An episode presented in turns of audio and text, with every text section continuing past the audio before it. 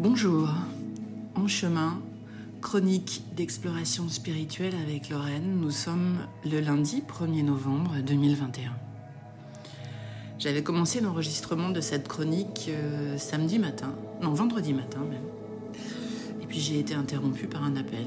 Et euh, bah, j'étais très agacée parce que j'avais l'impression que j'avais vraiment quelque chose à vous partager. Et puis comme tout est parfait, je comprends qu'en fait, euh, non, il fallait qu'il y ait trois jours de plus pour, aller jusqu'au bout du process et, vous partager quelque chose qui est bien plus complet euh, que ce que j'imaginais au départ. De quoi s'agit-il? Assez de suspense. J'ai compris que ma blessure fondamentale était la blessure d'humiliation. Plusieurs euh, thérapeutes ont établi les cinq blessures originelles euh, rejet, abandon, euh, trahison, injustice, humiliation. A priori, les quatre premières, tout le monde les a à des moments différents. Le rejet, on peut même l'avoir quand on est fœtus, se sentir rejeté si à ce moment-là notre mère pense que ah, je suis pas sûre de vouloir la garder, etc. Euh, j'ai pas envie de m'étendre sur ces autres blessures. Si ça vous intéresse, euh, l'extraordinaire Lise Bourbeau a extrêmement bien expliqué tout ça. Euh, moi, en fait, c'est grâce au livre Les clés de votre énergie de Natacha Calestrémé que j'ai bien identifié euh, que c'était la blessure d'humiliation qui correspondait à la mienne, puisque par rapport à mes souvenirs, ce qui était initial, euh, c'était ça. C'est ça l'épreuve initiale qui s'est répercutée en petit séisme. Alors ça correspond à quelque chose que j'avais moi-même euh, théorisé. elle, elle parle de réplique par rapport au séisme originel. Moi, je parlais de poupée russe, c'est-à-dire que je pense qu'à la base, on a ce, ce séisme, enfin ouais, cette épreuve principale qui peut être plus ou moins grande, euh, suivant ce que chacun vit. Et puis à ce moment-là, il y a une cristallisation qui se fait. Donc pour moi, la première poupée russe qui fait qu'on va construire ensuite par-dessus. Et puis ben, il y en aura d'autres.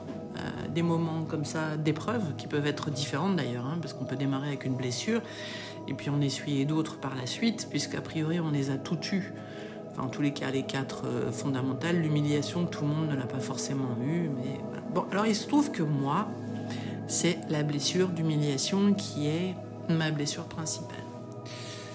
Et ce que ne disait pas Natacha Calestrémé, mais ce qui explique Lise Bourbeau, c'est que cette blessure correspond en fait au niveau de l'âme à la blessure de se sentir indigne de l'amour de la source. Et ça, ça m'a vraiment parlé, moi qui ai constamment cherché des signes de reliance. Euh, je suis constamment à regarder le ciel et à chercher des, voilà, la preuve de, ma connexion. Euh.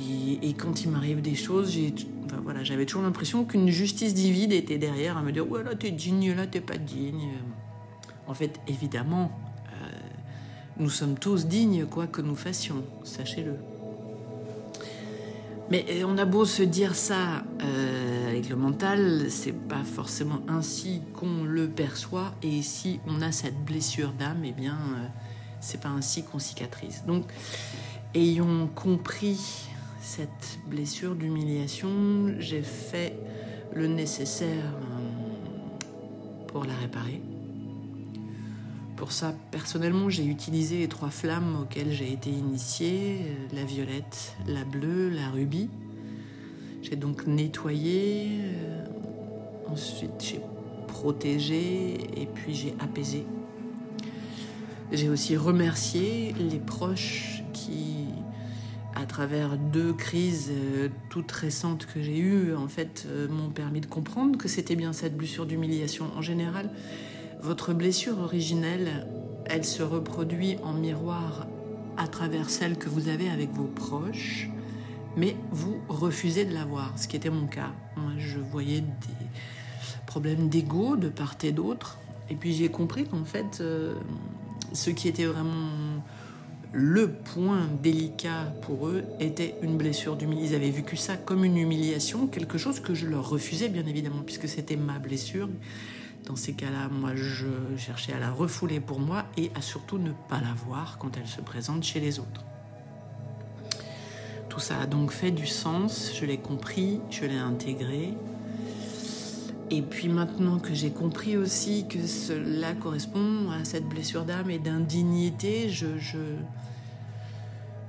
remets un petit peu tous les morceaux du puzzle en place. Je, comprends mieux tous ces moments.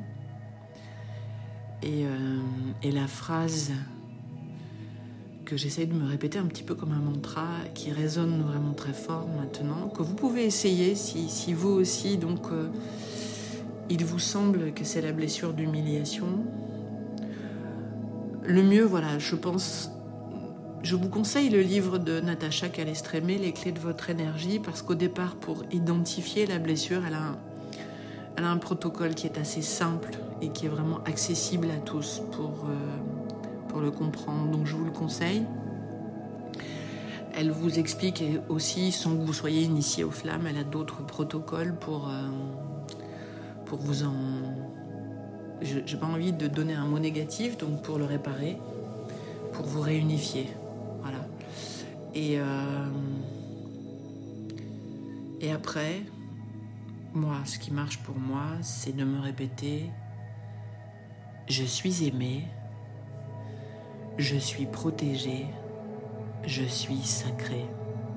Parce qu'en fait, c'est le cas de toutes les âmes incarnées aujourd'hui, absolument toutes sans exception, qui que vous soyez. Donc si, même si la blessure d'humiliation n'est pas votre blessure originelle, ça marche aussi avec toutes les autres blessures. Une fois que vous avez fait le protocole pour le réparer, la réparer, cette blessure, Répétez-vous et répétez à votre âme que vous êtes aimé, vous êtes protégé, vous êtes sacré. Voilà, ceci vient donc en conclusion pour moi d'un week-end de trois jours que j'ai passé en grande introspection il fait que pleuvoir dehors, mais quelque part, voilà, à l'intérieur de moi, c'est pareil, ça nettoie. Non, je pleure pas, mais, ça nettoie. Ça nettoie, je sens que tout ça est un, énorme nettoyage que j'accueille, euh, mais avec une gratitude immense. Euh, je pense que ça va me permettre enfin de déployer mes ailes et, et de poursuivre le plan divin et ce chemin spirituel pour lequel je vous donne rendez-vous bientôt. Et voilà, un autre appel pour dire que c'est terminé, il n'y a pas de hasard. À bientôt.